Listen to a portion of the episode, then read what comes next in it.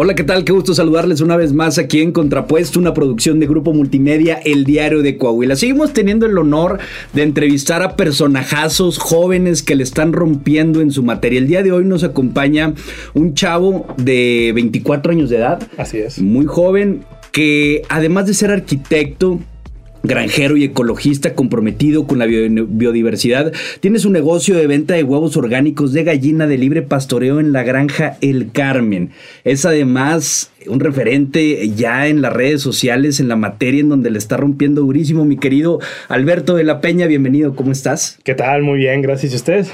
También muy bien, compadre, pues contentos de, de, poderte tener por acá. Tienes mucha chamba, ¿no? Sí, no, ya acabo de llegar de Montemorelos, de hecho, ahorita. Vienes de, Nuevo. León.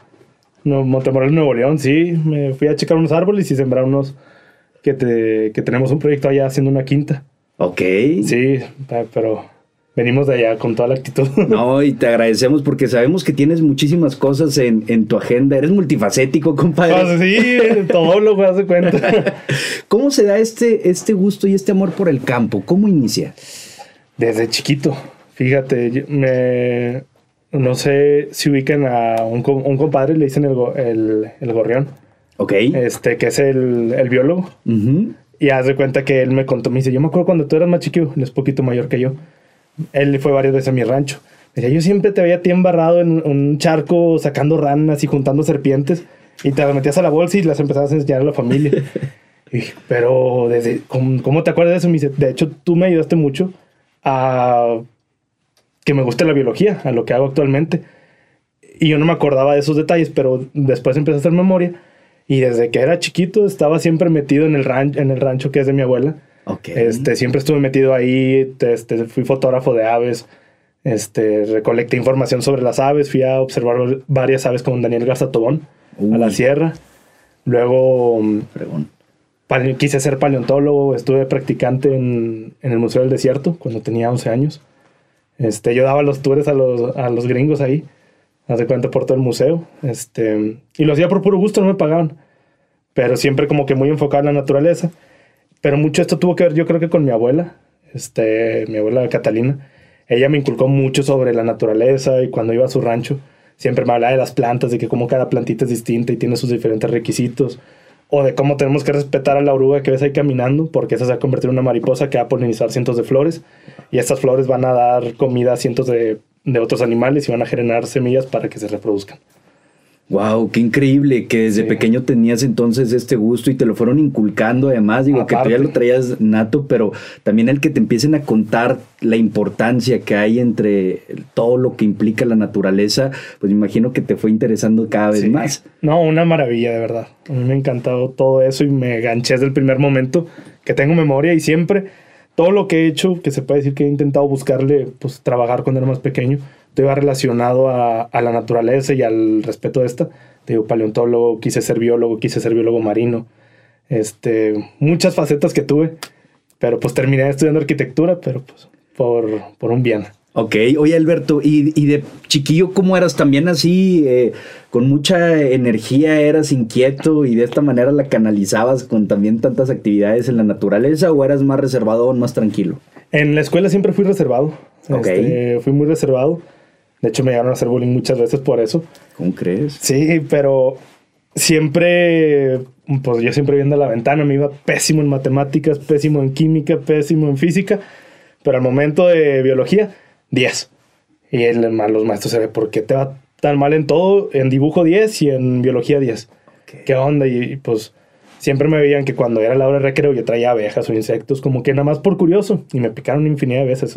Siempre llegaba con mi mamá llorando y con un piquete de abeja y me embarraba en lodo. Pero yo creo que sí fue como una manera de, de estar muy reservado siempre en la escuela, pero cuando salía, al, te, te digo, 11 años, alrededor de 10 años, me iba al rancho y haz de cuenta que me iba a, subir las montañas solo. Así como tenía dos perros, dos snowster gigantes, y siempre me iba con ellos a tomar fotos o a, a juntar piedritas con fósiles así. Y con eso canalizaba mucho mi energía. Obviamente fui creciendo y fui abriendo mi... Pues no volverme tan cerrado porque pues también ocupaba amigos. Okay. Pero pues mis amigos, que los pocos que tengo, siempre han estado como que les gusta lo mismo que yo. Ok, ¿y tu familia qué te decía cuando venían, por ejemplo, estas calificaciones que tal vez eran negativas en, en otras, pero que en biología te iba muy bien? Porque habitualmente pues nos mete la regañiza también. Le dicen, oye, sí, muy bueno en biología, pero matemáticas mal y órale, clases de refuerzo o lo que sea. ¿Para ti cómo era? O también te incentivaban mucho a decir, qué bueno que te esté yendo también en ciencias naturales, en biología y vamos a, impulsarte en ese ramo. Pues siempre me regalaron enciclopedias. Todos mis cumpleaños eran enciclopedias de que de pájaros, que de dinosaurios, que de tortugas marinas, que de peces. Este, y siempre yo las leía, ese era mi regalo. Y no soy fan de leer, me choca leer, no tengo el hábito, pero cuando era una enciclopedia me las tragaba. Y más era un tema que me gustaba. Pero cuando llegaban las de mate, sí.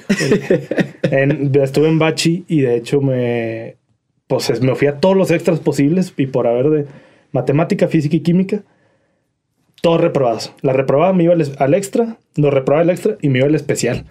Y era estar con una, una tutora por aparte fuera de la escuela unas seis horas, seis horas y media más o menos así. Yo metido, enfocado y nomás por más que quería no podía. Me decían mis papás, pero ¿por qué? Si todo se te da bien, ya tienes todo pasado, te faltan esas tres. Yo, mamá, te lo juro, me ponen el examen y le jalan al baño y se me olvida todo. Wow, y aquí es importante destacar, compadre, digo, ahorita viendo eh, ya todo lo que estás haciendo y cómo te has desarrollado profesionalmente y en, y en el mundo del emprendimiento y demás, pues que cada persona nacemos con habilidades cualidades, pero también intereses diferentes. Claro. Lamentablemente nuestro sistema educativo muchas veces nos impone de que pues me vale madre lo que a ti te guste, tienes que saber cómo hacer derivadas múltiples tal y, y madre, pues yo no lo quiero saber, pero lo tienes que saber. Y también destacar eso, ¿no? Que, muchas veces hay que enfocarnos en, nuestras pasiones, identificar en los niños, en los chavos, qué es lo que les gusta, porque al final de cuentas eso es lo que van a desarrollar y eso es lo que va a ser importante para ellos en la vida. Claro. Sí, tristemente, pues ha tocado muchos que se reservan todas estas ganas. Puede ser de, como te digo, de la biología, actuación, de lo que quieran, que por tener que quedar bien con el sistema educativo, se cierran todos, se cortan. Este, les cortan la fuente de imaginación e inspiración. Y ya me ha pasado amigos que también han querido hacer cosas muy distintas a lo normal. Y por lo mismo que tienen que cumplir con una calificación aprobatoria, dejan de hacer todo por querer encajar en, pues, en esto. Sí, es realmente ridículo. Hay una frase que dice que si juzgas a un pez por su capacidad de trepar árboles, va a pensar toda la vida que es un, inútil. Cuando pues nadando no hay nadie que le pueda ganar, pero tiene que encontrar esas, e, e, ese ámbito en el cual él se sienta libre para poder desarrollar esas capacidades. Entonces, tú ya veías que tu tema era la biología, la naturaleza. Sí llega la época de elegir una carrera, compadre, que estamos muy chavillos. ¿Cómo fue para ti el tomar estas decisiones y cómo terminas en arquitectura? Bien difícil, la verdad, porque te digo, yo empecé con mi proyecto de las gallinas cuando tenía 17 años. Ok. Este, todavía seguía, de hecho, en prepa. Iba terminando segundo semestre. No mentiras, el cuarto semestre de, de prepa. Y empecé con las gallinas, todo. Y pues por lo tanto yo tenía como que, ok, ya tengo gallinas, tengo mi... Se puede decir que para eso es entre agricultura y métele si quieres un poco más de zootecnismo y todo eso. Sí. Pero sí era como que ocupo también algo que me dé... Yo decía, no sé si esto se me dé, ocupo dinero. Ok. Y pues mi papá siempre me dijo, tú traes para la arquitectura todo, traes buen dibujo, le sabes al diseño, muchas cosas. Y yo decía, sí, pero para las mates soy una cola. Ok. Y me metí a físico matemático de bruto. Porque pues, todo lo que tenía reprobado me fui a meter ahí. Dijiste por acá. Por aquí, pero no, me fue un arrastrón horrible, horrible, horrible. Me, me, fue muy mal. Pasé, gracias a Dios. Pero, este, sí, sí dije, pues, empecé a leer un poco más de la arquitectura y dije, no voy a hacer cálculos estructurales porque eso no es lo mío. Se me cae la primera cosa que haga. Pero dije, pero hay algo en arquitectura que es el paisajismo. Y yo dije, ah, pues esto va a ir de la mano de lo que me gusta hacer. Que los árboles, que sembrar, que las plantas. Obviamente al principio muy verde, yo también era como todos, voy a poner lavanda y voy a poner romero, de que bien fregón y un encino, que es así como la arquitectura de todos. Pero me empezó a bañar un poco más, dije, pero no, yo quiero algo más distinto, no quiero eso y eso y eso y eso. Así que empecé a profundizar y dije, no, pues es un tema muy amplio, voy a estudiar arquitectura, me va a animar. Claro que sí me, me llevé toda la friega de estudiar arquitectura, tener el negocio de las gallinas. y siempre viendo como que también al paisajismo. Ok. Este, y ya más recientemente empecé a agarrar chambas de paisajismo y me empecé a bañar un poco más de información. Y dije, no es nada de lo que quería. Fue es mejor porque empecé a ver de que quiero ser distinto a todos los paisajistas, quiero eh, yo reproducir especies nativas, verdaderamente nativas, de la región de Coahuila, de, Wow. de Nuevo León, de Chihuahua, del noreste de México, para usarlo en mis proyectos, para atraer biodiversidad y de igual manera generar un ecosistema más equilibrado con el de las personas.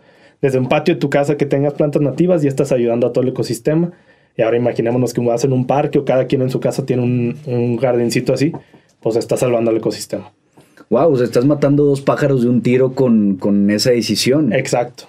Ok. Y, Y- no, Ah, adelante. No, eh, como decía, sí, o sea, me fui como, estoy ayudando al medio ambiente, estoy ayudando a las personas a ser más conscientes del, del tipo de jardín que quieren. Este, a la vez estoy haciendo lo que me gusta. Estuve, estudié una carrera compleja de arquitectura y me fui por el lado que más me gusta, pero tengo toda la experiencia de que puedo hacer una casa. Pero es como que pues, se hizo todo el menjurjito ahí y ya estoy sacando lo mejor de todo. No, pues que a todo dar que tomaste esta decisión a pesar de, de haber estado tan joven que la pudiste analizar de esta manera y que después sí se fue dando incluso mejor de lo que lo tenías previsto. Claro. An- antes de adentrarnos eh, un poquito más de lleno en, en arquitectura para ir cronológicamente, ahorita que mencionabas el tema de las gallinas, que tenías 17 años en ese momento, ¿cómo nace esta idea? ¿Por qué la inquietud? ¿Estabas en la prepa? ¿Qué fue lo que te, te hizo decir, pues yo quiero emprender y quiero emprender en este rubro en específico? Eh, pues, como tú dices, estaba en la prepa. Mi papá, gracias a Dios, siempre me inculcó que tenía que trabajar desde chiquito. Ok. Pues te comentaba, a los 11, 10 años estaba trabajando en el Museo del Desierto, pues sin paga, pero agarrando experiencia. Este, y yo dije, quiero sacar mi dinero. Porque mi papá me empezaba a cortar mucho dinero, me decía, ten 200 pesos para la semana. Y yo, ay, para el lonche No, y no para alcanza. salir al antro, ¿cómo le hago? Sí. Este, y dije, pues ocupo más dinero. Y empecé a pensar, pues bueno, tengo un rancho, no, no lo estamos usando ahorita la parte de atrás. ¿Qué puedo poner? Dije, una vaca. No, no tengo el dinero, tengo 200 pesos. Sí, son cariñosas las vacas. Sí. O sea, para empezar así. Para empezar, exacto, pues la- al inicio es muy caro, pero lo sí, que tienes es es muy mejor. redituable. Sí. Dije, borregos, no, tampoco, no, es- no se vende la carne de borrego aquí. Dije, cerdos. Como que dije, pues sí, sí se puede y no son tan caros. Pero dije, no, que, que yo qué sé de cerdos. y luego dije, no, pues sabes qué, gallinas. Van a poner huevos. No sabía nada de gallinas en ese entonces. Lo poco que conocía, lo sabía porque como estuve mucho tiempo con mi abuela y tenía gallinas, Ok. yo sabía un poquito de eso, de que, que las das de comer y te ponen un huevo. Dije, ándale, pues de aquí soy. Me compré 10 gallinas, empecé en, ahí atrás en mi rancho y pues me fue bien mal, porque me mataron los coyotes. No. Sí, no dije, mames. chin, pues me tocó aprender a las malas. Tengo que acercar bien todo para que esté todo, pues protegidas, me, me interesa que estén bien. Otra vez junté un mes de, pues, de lo que me daban y me compré 20 gallinas, le levanté la cerquita y me empezaron a poner huevos, les estaba dando su comida, todo. Yo para esto no sabía que se enfermaban las gallinas. Y dije, no, pues un- Mientras yo les dé comida. mientras yo va- la comida ellas van a estar bien. No, y luego empiezas a, empecé a verlas así como con unos tumorcitos bien raros. Y yo, ¿qué tienen? Y estornudaban y estornudaban. Y yo, ¿qué, qué tienen esto? No, pues pues, las dio un veterinario. No, les dio el Marek. Yo, ah, ¿qué es eso? No, es una enfermedad como para las gallinas. Yo, no sabía que se enfermaban. Chin, se me murió todo. Yo, no, otra vez. Madre. Dije, no me las mató un coyote, pero ahora sé que tienen una enfermedad, tienen enfermedades. Las vacuné, todo. Las llevé al rancho y pues por coraje de unos rancheros, porque vieron que me empe- empezaron a sacar huevos, yo ya llegaba como con, ¿qué serán? Unas cinco tapitas de huevo. Y las vendía afuera en mi escuela. Yo estaba así yo parado de que huevo de granja, no, ahí no, no tenía nada definido, pero nada más, huevo de granja, de Ajá. que re- fui, eh, iba por ellos. Este, salí de la escuela y me regresaba bien rápido. De que los ponía y se me compraban, gracias a Dios. Y me empezó a dar dinero y muchos de los rancheros de ahí empezaron a ver todo. Y uno me cortó la cerca y metió sus perros y me mataron. En serio, así todo. de, de pura envidia a la madre. No, yo me acuerdo, yo iba llegando con un primo al rancho y el güey me dice, Beto, veo un chorro de plumas ahí tiradas. Yo me asomo y dije, no es cierto, ¿qué pasó ahora? Y veo, y nada más el- se ve donde el güey está jalando y los perros iban saliendo del granero y se va corriendo. Y dije, no es cierto, no, como que no me la creí. Sí. Y llegué nada más con el güey, le dije, tengo cámaras, te vi. No, ¿cómo crees? No, se me puso al tiro, se quería pelear. No te va a pagar ni un pinche peso y todo. Y dije, no, pues yo no quiero pleitos. O sea, tú vives aquí, yo no. De que a ti no te cuesta nada volver a hacerme lo mismo. Y vamos a quedar bien, compadre. No me vuelvas a hacer eso, si no va a haber pleitos legal. Ah, no, y me dirá, me estás amenazando. Le dije, no, pero tú me mataste todo y tú sabes. Y el perro así con una gallina masticándola. El pie dije, no, pues ni qué hacerle. Ya pues, cerqué mejor, puse unas camaritas este, le informé a todos los, rancheros que están ahí al lado. Le dije, aguas, les dije, ahora sí, persona que vea en el terreno se va a ir con un susto. No voy a estar de, suavecito. Ahí todavía tenías 17 años. Ya 18. tenía 18. Ahí. ¿Y fuiste tú solo? ¿Te acompañó tu papá? Me acompañó mi papá la, cuando este señor le, le dije, oye, pues se metieron. Mi papá bien encabronado. Vamos, te acompaño. Ok. Y, y ya discutimos ahí. No me pagó nada, pero pues por lo menos ya estaba advertido. Sí. Pero pues ya de eso me motivó. Dije, pues me traen coraje, entonces es que algo estoy haciendo bien. Claro. Y me compré más gallinas y más y más. Fui conociendo las gallinas, las variedades, la postura que tienen, el tiempo de vida útil que tienen, aunque nos duela. Este, también dije, ¿qué es lo que me va a hacer distinto a todo esto? Pues, a ver, empecé a pensar que, pues, ya son de libre pastoreo, que ya es común. Dije, pero ¿qué otra cosa les puedo dar? No, pues tenía romero y lavanda y sembrada. Y veía que siempre como que se iban, se guardaban adentro del romero, se guardaban abajo de la lavanda y se quedaban bien dormidotas. Y empecé a buscar propiedades de la lavanda, propiedades del romero, propiedades de la menta, de la albahaca, de la hierbabuena y todo. Y cada una tenía ciertas propiedades sobre la gallina. Que relajante, que desinfectante, obviamente no para suplir algo médico, pero sí como que lo suficientemente desinfectante para que tenga una vida decente en el campo que unas ayudan a que problemas de, de respiratorios, otras para quitar ciertos ácaros que se les ponen las gallinas entre las plumas. Ok. Y ahí como que dije, oye, pues le voy a dar por aquí. Creo que eso es algo que nunca se ha visto, que son gallinas con hierbas aromáticas, que tengan un alimento de hierbas aromáticas y que vivan sobre las hierbas aromáticas. Que todo dar. Y ahí fue como que busqué lo mío y dije, pues, esto es lo padre. Para la gente que nos está escuchando, ahorita mencionaste libre pastoreo, lo dijimos también al inicio. Si alguien no tiene la más mínima idea de, conocimientos agrícolas, ¿qué, ¿de qué se trata? Pues en definición, hay el libre pastoreo, es, hay muchos tipos de gallinas. Está la gallina de jaula, que es la gallina que comúnmente pues, compramos los huevos, el huevito blanco, que está en una jaula, cae el huevo y se recolecta casi que automáticamente. Es una jaula de un metro cuadrado y generalmente suele haber dos gallinas ahí o tres. Luego están las gallinas libres de jaula. no hay que confundirnos porque son cosas bien distintas. La libre de jaula sigue adentro del galpón de las gallinas. El galpón es eso cuenta que el granerito. Ok. Pero no salen. Siguen ahí adentro toda su vida. Se están moviendo ahí adentro y no tienen luz del sol. Las gallinas eh, de libre pastoreo, hay unos que abusan de eso porque no recuerdo bien cuál era la ley para que pudieras venderlo como libre pastoreo, pero creo que eran 20 metros cuadrados de, de área con sol. Ok. Y muchos se decían, ah, las mías son de libre pastoreo, pero tenían los 20 cuadrados medios así. Y las gallinas nada más salían, se soleaban y era de que, pero no tengo hierbas, no tengo nada. Nada. Y dije, no, pues yo quiero que las mías sí sean verdaderamente libre pastoreo, o camperas, o gallinas de rancho, como les digan. Pues este, yo sí quiero que estén en el monte. Sí. Y pues yo tengo ahí tres hectáreas, en donde las tenía sueltas todas. ¿En las tres hectáreas? Sí. Algunas nunca llegaron tan lejos, por lo mismo que se cansan. Pero sí me tocaba a veces ver una que estaba en el perímetro, como que viendo qué onda, qué hay más allá. Pero siempre se quedaban como en un área muy específica, que era donde tenía las lavandas, el romero y todo eso. Ok, que se sentían atraídas naturalmente para, por estas... Sí, y cómodas, se sentían seguras porque ahí están los trabajadores pasando y eso evita que estén los, los gavilanes arriba. Oye, y, en un terreno tan grande no se vuelve complicado el control y la recolección también de los huevos y todo, y que no vaya a pasar otro ranchero de por allá o que algún coyote porque la cerca en el punto tal se medio fregó no, es muy complejo. Sí, sí es bien complejo. de hecho, sí, varias veces como que recorté el terreno, pero se los volví a abrir, porque sí veía como que unas se acostumbraron a irse un tantito más lejos que otras, y rascaban y buscaban cómo lo volaban incluso. Pero sí era difícil. Empecé a leer un poco de los hábitos de cómo las gallinas horas ponen los huevos. Ellas dicen que suelen poner desde la mañana, desde las 5 de la mañana hasta las 11 de la, de la mañana. Tienen como que ese tiempecito de poner huevos. Obviamente unos ponen más tarde, no, no todas ponen igual, pero la mayoría ponían así. Así que la, las dejaba generalmente, seccionaba todo el terreno, haz de cuenta que en cuatro. La, el- y en la primera parte era la de las 11. Ok. Ahí ellas ponían sus huevos de, de 5 de la mañana a 11. Y ya cuando pasaba ese horario, el, el que estaba ahí que me ayudaba, abría la rejita y ya todas se iban a desbalagar. Ah, que todo dar, ¿qué? Un- sí me encontraba niditos por ahí. Obviamente nunca van a ser fértiles porque no tengo gallo. Este, pero sí me, sí me tapaba varios niditos ya todos podridos.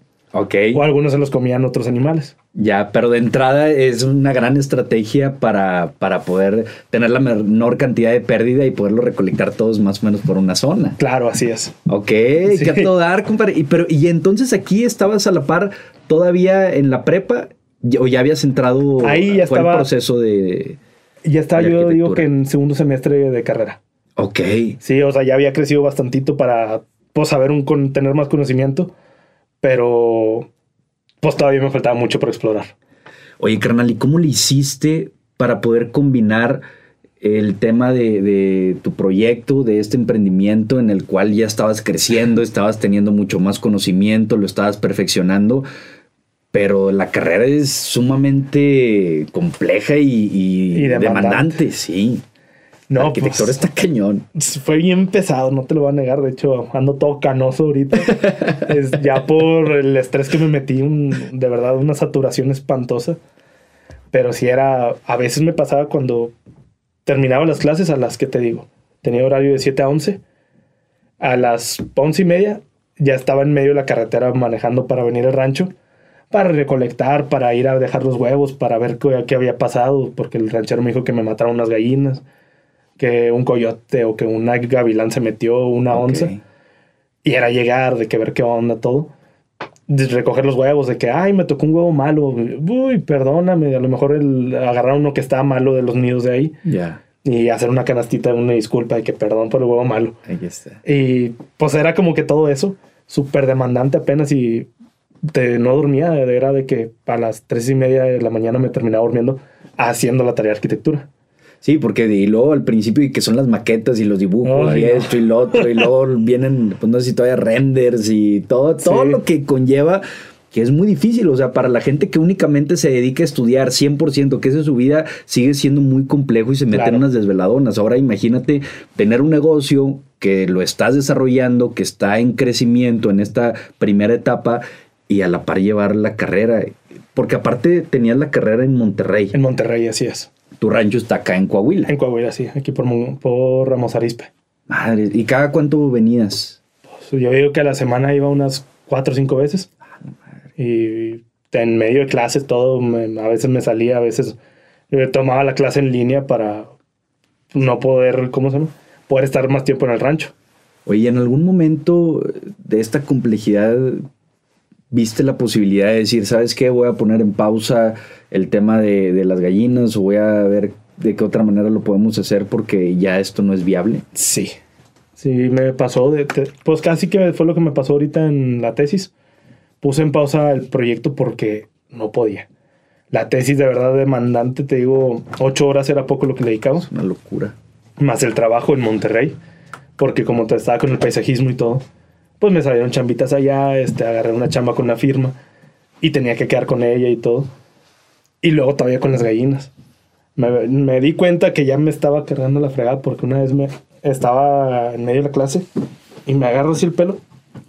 Casi me arranqué mechones de pelo. Ah, la madre. No, yo nada más Qué dije, estrés. ocupo un descanso, dije de verdad, porque pues tengo 24 años y me estoy metiendo el estrés que no me va a meter nunca. Claro. Y dije, no, no, tampoco se vale tanto, sé que quiero la independencia, la libertad Sí. financiera y todo, pero no, me empecé a acabar muy rápido, me empezaron a salir canas en todas partes. Este, hecho, aquí en la barba ya tengo las entraditas de canas aquí. Y dije, no, mejor descanso tantito de esto, porque como te digo, viene el invierno y las gallinas pausan la postura por el frío Ok. pero siguen comiendo igual, hasta más. Y si es de que, híjole, no me están dando ni un peso, sigo teniendo los mismos gastos, gastos del departamento, de la luz, Sí. del carro, y no me están dando ni un peso, y yo les tengo que invertir más dinero. Ok. Y mejor dije, alto ahorita, voy a arreglar todo, aproveché de que vale levantar mejor las cercas, cámaras, mejorar el gallinero, hacer una, un, un área para que, que visiten la gente. Ok. Y aparte estoy haciendo como un jardín botánico, aprovechando el paisajismo fregón. para la gente que se con- que si viene gente se pueda concientizar un poco y un campito de lavandas. Ok, o sea, digo, lo pausaste en cierto punto, pero seguiste interesado en, Ah, en- sí. en hacerlo todo. O sea, no fue un, ya nunca quiero saber más de esto, sino, ok, ahorita por las condiciones y que para eso también se necesita mucho análisis, observación, conocimiento y humildad de decir, ¿sabes qué? Pues, o sea, si vamos a hacer las cosas, vamos a dedicarle el tiempo que es necesario. Claro. Y como quiera, ok, tal vez ahorita no estoy con las gallinas como tal, o sea, estando ellas ahí, pero vamos a hacer todos estos otros proyectos que al final de cuentas de hacen un mano. círculo, van Sí. de la mano.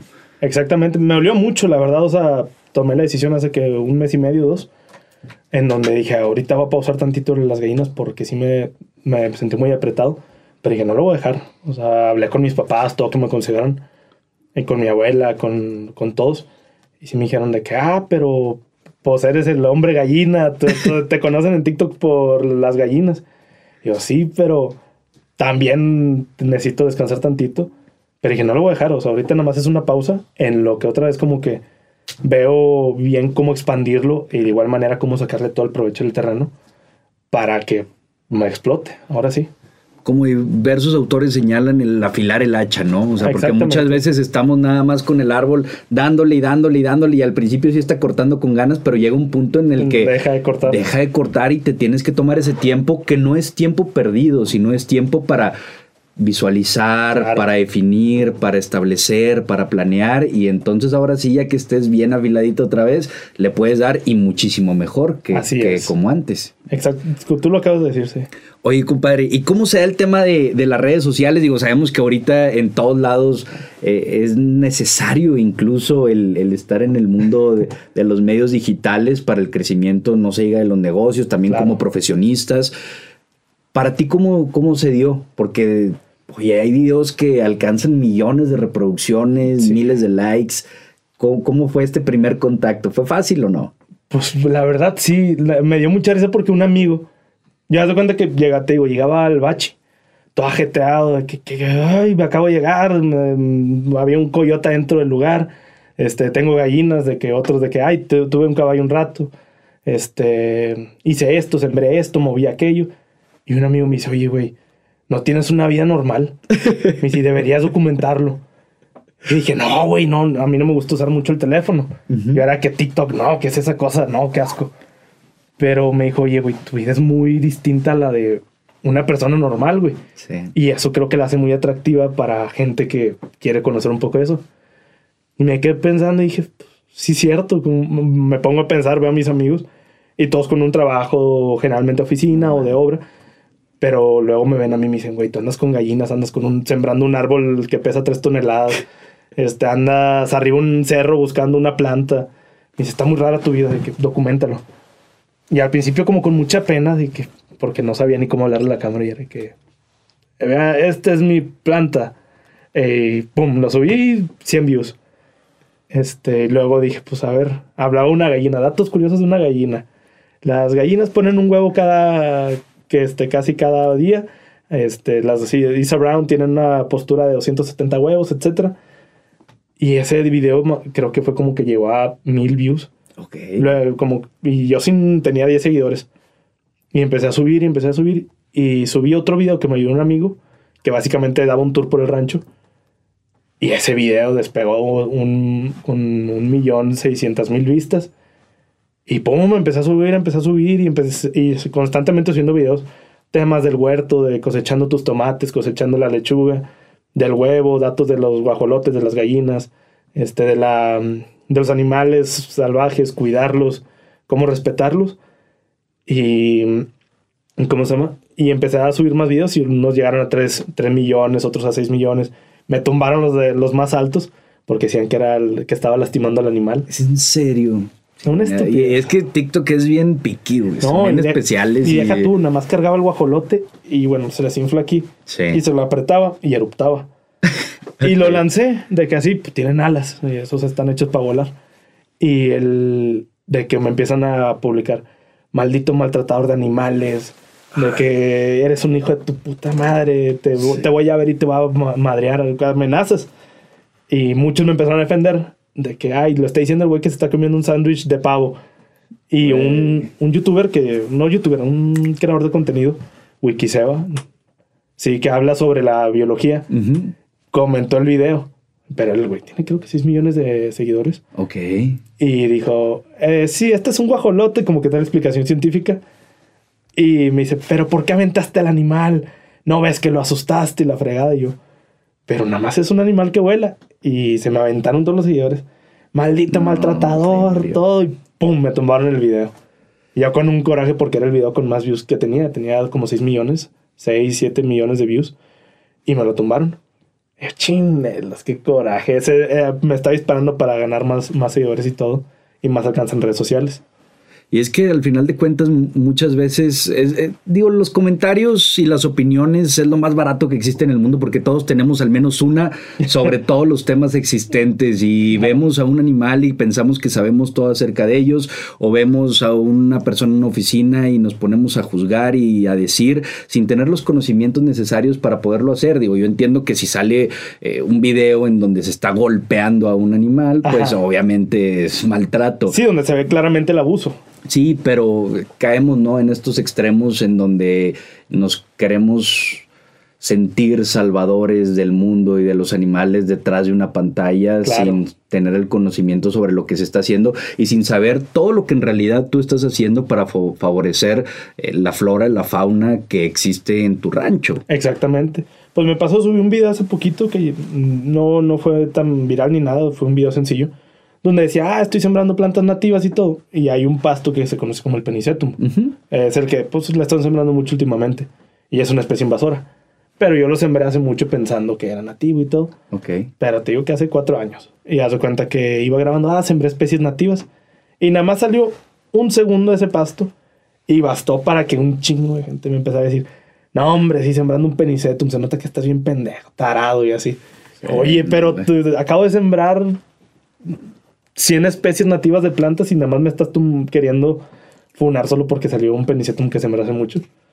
Y como que te dice que hipócritas, como que nada más se quieren fijar nada más en lo malo, creyendo como que sí, voy a tener la razón en este sentido. Y, y es que eso pasa en todos los ámbitos de, de la vida y creo que siempre ha existido, solo que ahora es más visible por el alcance y el tamaño que tienen las redes sociales, que digo, detrás de una pantalla es muy sencillo ponerse a comentar, pero sí, siempre la gente va a estar buscando la piedrita en Claro. el arroz para poder sacar la frustración que muchas veces se tiene en otras áreas de su vida y que ahí es en el único lugar en donde se sienten con el valor para poderlo para poderlo externar y aparte digo ni siquiera te conocen ni siquiera lo ven simplemente es ah no por esto por esto por esto ok ya Sí, la que sigue swipe y ya no vuelven a ver nunca. y tú cómo le haces para estos comentarios porque si bien hay muchos muy positivos pues también él está recibiendo comentarios negativos eh, Sí. pues, no cualquier persona eh, Dan coraje, no te lo voy a negar. Siempre dicen, ay, los ignoras. No, no se ignoran.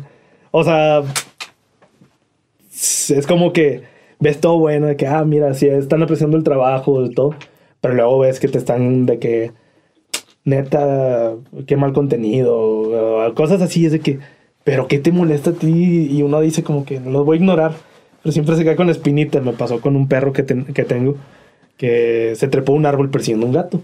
ok Y yo pues nada más grabé así de que con risa de que, ay, no hombre, miren a dónde se sube este, este perro, en un árbol muy alto. Y toda la raza, mu- muchos de que, ay, no, qué padre, y otros, no hombre, se nota que te importan tus animales, de que deberías cuidarlo, ¿por qué no lo tienes entrenado? Mi perro convive con gatos. Y yo, pues sí, es tu perro, no, este es el mío, y el mío vive en un rancho, y el mío literalmente se encarga de corretear y que Sí, no claro. entren otros animales, él le está protegiendo. Ujú. Y entonces, no, no, no, eso es una irresponsabilidad y te, te quedas con el coraje. Al final se te termina pasando, pero es que si supieran nada más como que, que están en mis zapatos de, de saber qué onda. sí Pero luego está siento que hacer un video respondiendo es muy ardido. Sí, claro, no, parte, lo, lo mejor es hacerle el, el menor caso posible. Sí, nada más si acaso le respondes, ah, pues es que mi perro rancho, explicarle. Mi perro es de rancho, mi perro trabaja en el rancho y él me ayuda a proteger mis gallinas de animales salvajes. Y aparte traen el instinto, los border collie traen el instinto, Sí. todo lo que da de Claro. de cazar, no de cazar, de, de siempre como que estar acechando.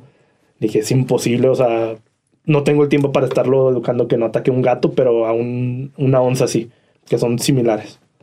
Ok.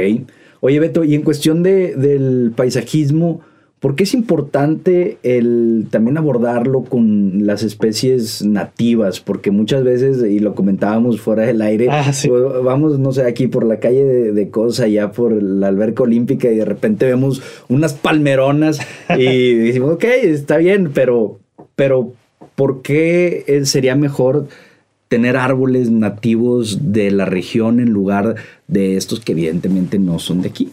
Pues básicamente porque eh, nosotros pues estamos en el norte de México, específicamente en Coahuila, ¿haz de cuenta? Y todas las especies de pájaros o de mamíferos, de lagartijas, de insectos, de toda la biodiversidad evolucionó para estas plantas. Ok. Que hay unas flores que tienen cierta forma que los murciélagos pueden polinizar más fácilmente o que las pueden polinizar correctamente y no se pueden polinizar por otras maneras. Y al momento que nosotros quitamos esas plantas nativas y ponemos una palma que la traen desde Yucatán o que es originaria de Yucatán, por la fauna va a decir, oye, ¿qué fregados con esto? ¿Yo qué hago con esto? ¿Cómo lo polinizo? ¿Qué beneficio me va a traer a mi ecosistema? Y haz de cuenta que a lo mejor empiezan a refugiarse, empiezan a buscar cómo quedarse, cae la primera helada y se muere la planta y la quitan. Sí. Y ya te llevaste lo poco que están formando ahí. Y la ventaja de todo esto de sembrar nativo es que te van a resistir sequías, te van a resistir las pues, el calor que hay, el frío que hay. Te va a resistir todo. Va a seguir siendo el refugio de las especies que se han evolucionado alrededor de esa planta. Claro. Y van a seguir beneficiando. Y aparte, si aplicas todo esto en, en una escala residencial, imagínate que hay un, un fraccionamiento que dice, pues todos mis jardines van a ser de pura especies nativas. Estás generando un hábitat otra vez que quitaste para que se re- reintegre la biodiversidad que ahuyentaste al, al momento. Vas a ver liebres, que vas a ver tortugas, que vas a ver cacomixles, que vas a ver tlacuaches, mapaches, que para muchos son molestos, pero pues tienes que respetar que, oye, se estuvieron antes que, que yo. Claro. Y muchos dicen, no, no es cierto, nada más llegan. No, pues nosotros llegamos a quitarles todo y quitamos el del terreno que el que lo compró para armar ahí algo. Y a mí me da mucho coraje que la gente que dice que, no, yo estuve antes que aquí que ellos. No es cierto, nosotros, nosotros llegamos nada más a quitarles lo que era suyo. Claro. Simplemente con los venados, que antes todo esto estaba lleno de venaditos y ya no hay ni uno. Todos están aislados en la sierra porque de parte se los comen aquí. Sí. Ven uno, le disparan y, oh, ahora taquiza. Ok. Y mi idea es básicamente reintegrar todas esas especies, como que siempre las hacen de lado. Y aparte sembrando, por ejemplo, en todas las, las nogaleras aquí en Saltillo, nogal, nogal, nogal, nogal, y solo ya el carpinterito, que es una especie nativa, este, y se beneficia mucho de esto. Pero también digo, pues, a lo mejor hacer una brechita que conecte algo con especies nativas para que los cardenales, las charas verdes, arrendajos, que los mamíferos se vuelvan a reintegrar, que pues se vuelva a hacer como un ecosistema ahí. Este. Y es más o menos como que por la importancia, la int- reintegración de la biodiversidad y de las especies. ¿Tú cómo has notado la recepción sobre esta idea en la gente de aquí de Saltillo, de Monterrey también, donde tienes también eh, varios proyectos? Sí, sí están con esta apertura de decir, ok, vamos a utilizar especies que sean nativas por todo lo que tú acabas de mencionar, además de que hay muchas muy bonitas que Claro. se pueden integrar muy bien a los proyectos arquitectónicos, o, o los ves como más... Sí hay unos que... Hay gente, la verdad, que sí dice, échame todo nativo. Échame cactus, échame así, quiero que sea salvaje. Y ahí es donde te das vuelo. Dices, no, man, gracias a Dios. De que a mí me pasó, tuve un proyecto, pedí semillas que me trajeron de Estados Unidos, de flores nativas del- de Coahuila, Qué bien. que lástima, la- lastimosamente no reproducen aquí, no sé por qué. Las tuve que pedir de Estados Unidos y me llegó un paquetote así, shh, vaciando semillas, todo. Luego con especies de arbustos nativos, cenizos, gobernadoras, este, mezquites, olmos, todo. Así se veía salvaje, pero ordenado. O incluso se le hicieron caminos en medio para que él pudiera caminar, baños de aves. Y él fascinado, pero hay gente que también le dice, está o algo así, se ve sucio, ¿no? O me tira mucha hoja el, el encino. Y me- mejor quítamelo. Y es de que no, no te va a quitar un encino. De que. No, es que me- las hojas caen y me, me van a. Las tengo que limpiar después. Déjalas ahí, no pasa nada de que estás Es ayudando. parte de, sí, Ajá. abonan. al- Abonan al suelo. suelo, dan refugio a los insectos cuando hace frío, se esconden abajo. Por eso, insectos. Ching, vamos mal ahí. Está, es un 50-50. Hay gente que sí quiere y hay gente que no. Ok. Pero pues yo espero de alguna manera estar siempre buscando como que maneras que se vuelvan más atractivo. Porque sí, sí, hacer un jardín nativo, sí se llega a ver un poco Messi, este, desastroso. Por lo mismo que hay plantas que terminan la época de floración y se quedan más como un arbusto vacío. Ok. Pero eh, entra la primavera y pum, brillan todos de color. Y otra vez se les quita el color sucesivamente. Y a muchos no les gusta eso. Ellos dicen, yo quiero que todo el tiempo esté con bonito, chulo. Y por eso ponen la lavanda, que florea casi todo el año. Ok. Y, y luego también, por ejemplo, el romero, que es que huele bonito, sí, pero también tenemos muchas especies que pueden oler muy bonito, como el, el bálsamo de abeja, etcétera, que también florea hermoso, pero no tienen, no, y no tienen conciencia. Y no es porque ellos no sepan, es porque poco a poco le hemos ahuyentado toda esa biodiversidad que era nativa de aquí. Claro. Y la, la vemos feo, o sea, ves las especies del monte y, ay, no, es muy salvaje. De plantas así bonitas. Y mientras es en Estados Unidos me toca ver que les dan un hype durísimo. Sí, es cuestión de perspectiva a final de cuentas y de las Claro. ideas que hemos concebido, aceptado y adoptado en, en la región de querernos ver como tal vez como estas otras sociedades que en su momento utilizaban estas Eh, especies de flores y decimos, ah, no, pues es que si ya los tienen nosotros también y vamos a ponerlas porque se ven más bonitas, pero sí hay muchísima belleza en nuestra biodiversidad y es muy importante. Precioso, sí. En, en Monterrey me toca que aceptan un poco más esas ondas de, de naturaleza. De hecho, actualmente estoy hablando con una reserva ecológica, el centro de Picachos, Ok. en, en Higueras, Nuevo León. Dios quiera, me pasan el proyecto, pero es básicamente consiste hacer un jardín botánico, recorridos para la gente, para que fueran aprendiendo un poco más de la biodiversidad nativa de Nuevo León. Y estoy usando pues toda la flora nativa de ahí. Ok. Y pues no, una chulada porque ahora sí es lo que me- mi mero mole, nativo, atrae, pon plantas que literalmente van a traer osos. Y es la, la idea, buscar como que se integre otra vez, no es ahuyentarlos. Sí, que es lo que ha pasado también. Digo, nos hemos comido todo su Sí. ecosistema y luego por eso ahora los vemos también a cada rato que llegan a, las zonas, eh, sí, Sí. o sea, a, a la civilización, por así decirlo, pero pues es que ya estamos topados con, con ellos y están buscando, no sé, alimento, Claro. refugio, lo que sea, pero al final de cuentas pues eran sus zonas naturales. Sí, ahí está todo su alimento, hay bayas que crecen a cierta altura, que no crecen más alto ni más bajo. Y era donde ellos comían y ahorita se cuenta que ya se ocupó todo. Y ahora sí, di que como, ¿no? Pues a la basura. Y llegan a las casas y las terminan disparando, los atropellan cuando quieren cruzar un... Sí. Y pues es donde empieza todo. Oye, Alberto, ¿cuál ha sido la situación más compleja en el que te has topado en este camino desde los 17 años que, que iniciaste con tu negocio hasta ahora? Porque ha habido muchos cambios, ha habido muchas dificultades, ya nos platicabas algunas de ellas, pero para ti en general puede ser una situación en específico o la experiencia como tal, algún momento que, que tú hayas vivido que hayas dicho, madres, aquí hay que sacar carácter para, para poderlo afrontar y que te haya dejado alguna lección. Híjole, yo creo que por las épocas de invierno han sido siempre mi momento más duro. Me, pues me tocó el año pasado, ni un peso así en la cartera, era... mi- por, más, por más que buscaba no tenía ni un peso y salí gracias a mi papá, me apoyó mucho. Pe- pero sí era de que no, tengo que pagar a los trabajadores y no tengo ni un peso. Tengo que pagar algo de que vamos a empezar la tesis y no tengo ni un peso. Tengo que pagar este la comida de las gallinas y no tengo ni un peso. Y era así también súper estresante porque dije, no, ¿cómo le hago? ¿Cómo estoy muerto? Eh, ansiedad, todo. Me, me entraban crisis así en, en Monterrey. Estaba solo en el departamento y yo así, chingas, de que no tengo nada. Estoy en los huesos. Dije, no, pues chingas madre, vende ropa o qué hago, qué hago.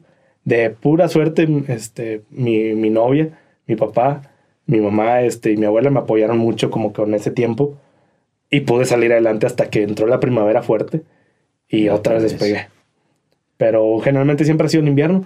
Y pues se puede decir que al principio era difícil de ver como que lo que quería hacer porque pues ya ves como que tienes todas las ideas todas dispersas y quieres de que y esto y hago esto y esto y esto.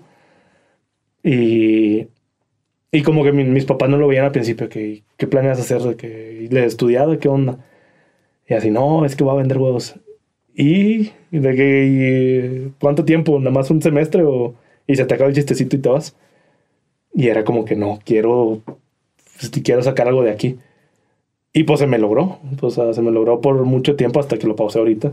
pero que va a volver a pasar. Claro, que es solo un momento un que momento, se necesita para, para poder seguir en- también las otras actividades. Sí. Y como mencionábamos, afilar el hacha, las construcciones y todo lo que estás haciendo y volver más fuerte y Claro. renovado. ¿En algún momento pensaste dejarlo ya todo? O sea, no únicamente el campo, sino eh, el paisajismo y, y demás para dedicarte a, a algo de lo que tradicionalmente nos dicen, no, dale por este otro lugar. Siempre has dicho, esto es lo mío y voy a ser fiel y firme a lo que yo quiero, a pesar de que vinieran estos momentos complicados del invierno, por ejemplo. Sí. Pues sí y no. Como que me pasó, pues, estás en Monterrey, en la ciudad, en San Pedro, viendo edificaciones, mansiones, carrazos, de todo. No soy fan de los carros, no, no me importan mucho, no les sé. Este, pero pues dices, qué bonita troca. Sí, Si ves la trocona así pasando y dices, chinga, ya tuviera una de Sierra esas". de Nalio. La... Sí, o una RAM y yo, la ahí estuviera yo. Pero como que sí, sí, sí, ¿qué se dedica esta gente? ¿Qué hace? ¿O qué onda? Como que te hace ojitos que dicen muchas, me, me he dado cuenta, pues como yo ahorita entre Monterrey y Saltillo, estás constantemente en esa tentación de que ocupo, quiero esta carrazo y luego digo, pero ¿para qué? Si ya tengo mi carro. Sí. Vaya, pues, me puedo mover, tengo aire, me Ujú. jala el Bluetooth para conectar el teléfono, todo. Pero como, como sientes esa tentación de decir quiero más y quiero una casona. Luego, ¿para qué quiero una casona si nada más soy, soy yo y mi novia? Luego, no, quiero un terrenote así gigantesco. Y yo, pues si quiero el terreno es para sembrar o para tener mis gallinas y mis árboles. Claro. Dije, no, pues como que me tuve que separar mucho esa idea de lo que significa ser rico Ok. en que nosotros le pusimos el nombre de rico, a decir, oye, pues yo soy rico a lo mejor a mi manera, teniendo mi felicidad con mi, en mi rancho, que no es el rancho más grande de México ni nada, pero ahí tengo lo que me hace feliz. Y, Pues con esto estoy bien, prefiero mil veces esto. ¿Quién me dijo? No recuerdo, pero me dijeron, ir llorando en tu Ferrari o, o irte riendo en tu bicicleta. Y dije, no, pues, aunque no, no ser, no en una bicicleta, pero pues a lo mejor Claro. Sí, este estilo de vida no, no tan acelerado, porque en Monterrey es todo el tiempo estar corriendo, todo el tiempo bajo presión social también. También mucha presión social. ¿verdad? Ya. Sí, de que llegas a un lugar, pues yo siempre estoy vestido así. Y todos como que esté cambiando. Y este güey, ¿qué hace aquí en Arboleda? Y nada más bien metiéndome a la tienda a comprarle un regalo así a, a mi novia que, nada, le encargo esto. La cajera hasta se te cae. Como que este güey, ¿qué hace aquí? o te vas a cenar a un restaurante, me paso en bares, este, que llego con sombrero embotado. Joven, no puede pasar con sombrero. Ah, sí. Sí, yo, ¿por? Me dice, no, es una, no viene con, con ¿cómo le dicen? el código de vestimenta. Una madre sí. Y yo le dije, vaya, no es por mamar, señorita. Le dije, pero tengo un sombrero bueno Claro. y mi sombrero es para la chinga. Y sabe, sabe salir con mi sombrero. Le dije, pues este sombrero no es malo, es bueno. No, no queda con el ambiente. Le dije, ah, bueno, no, pues mejor me voy. Y me fui y dije, y, y mi novia, no, pinche señora mamona, ¿qué se creen? De que hay güeyes que vienen como en pijama ahí, de que y no te dejan pasar a ti. Pues sí, así es Monterrey.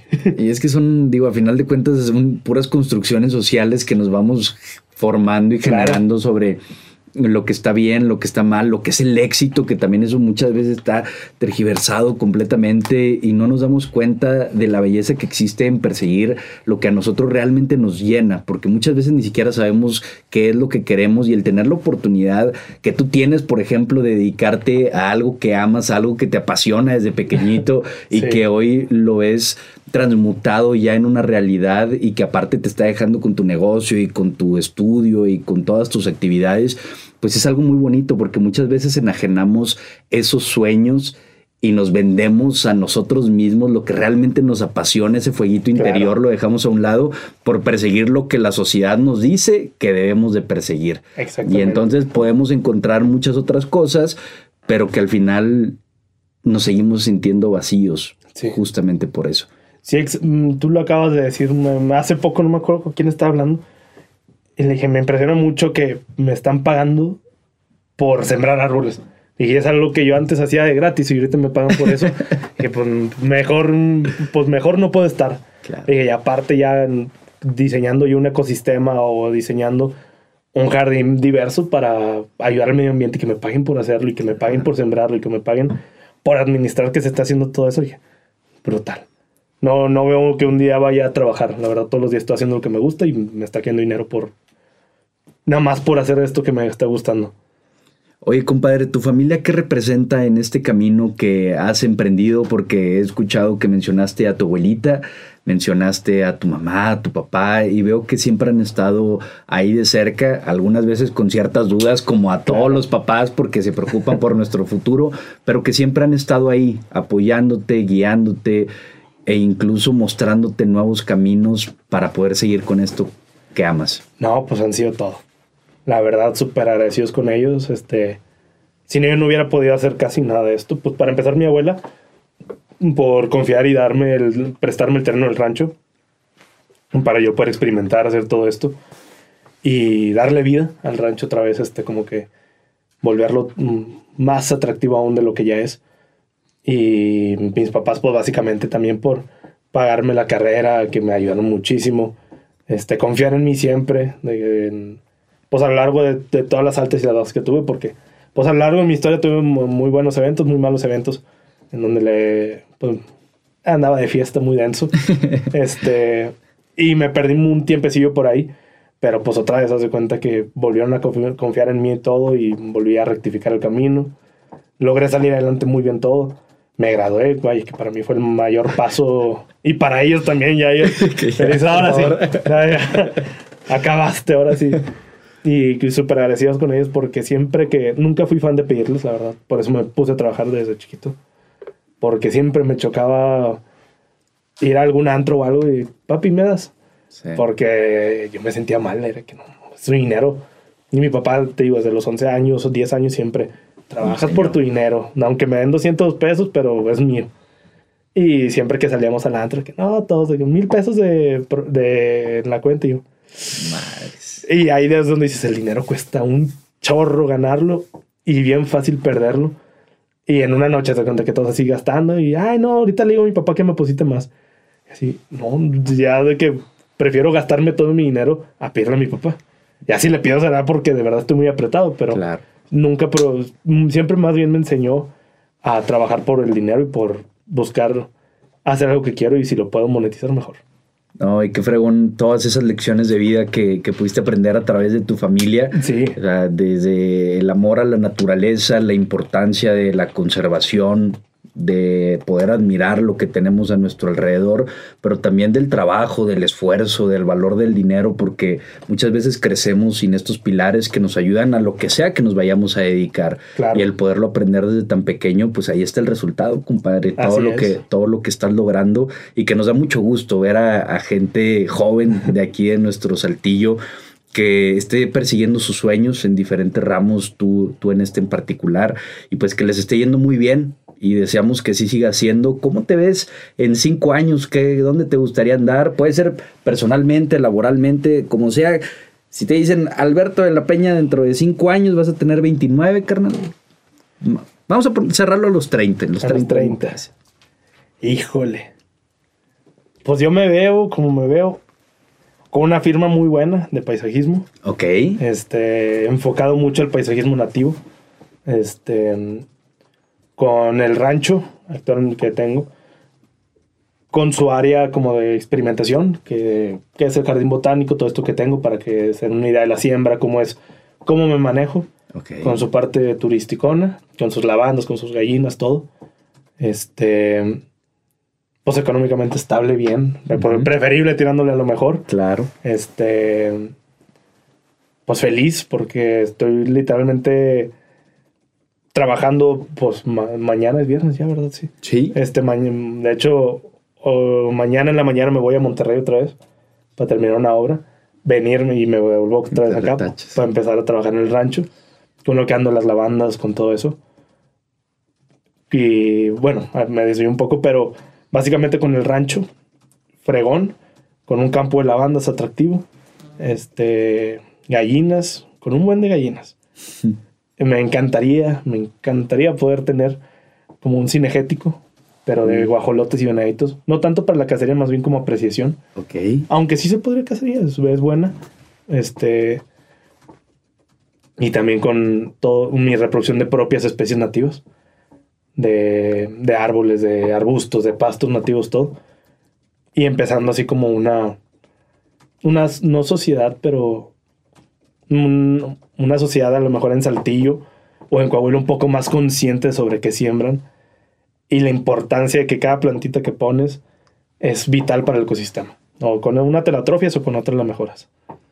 Wow. No, pues estamos seguros que, todo eso se va a convertir en una realidad y mejorado, aumentado, porque el trabajo es lo que determina hasta dónde llegan las personas, la visión, la determinación, la disciplina, y tú tienes todo eso y más, compadre. Entonces, eh, nos vemos también dentro de, unos seis años y vamos a ver qué, a ver qué tal, qué se logró. Que va a estar todavía todo muchísimo mejor incluso. No, claro que sí. Ahora yendo al pasado, compadre, si aquí en esta silla que, que tenemos a un lado, pudieras ver al Betillo de 11 años que devoraba oh. las enciclopedias, que le gustaba el tema de la naturaleza, que iba al Museo del Desierto, a la que su abuelita le explicaba acerca del campo, lleno de sueños, lleno de ilusiones.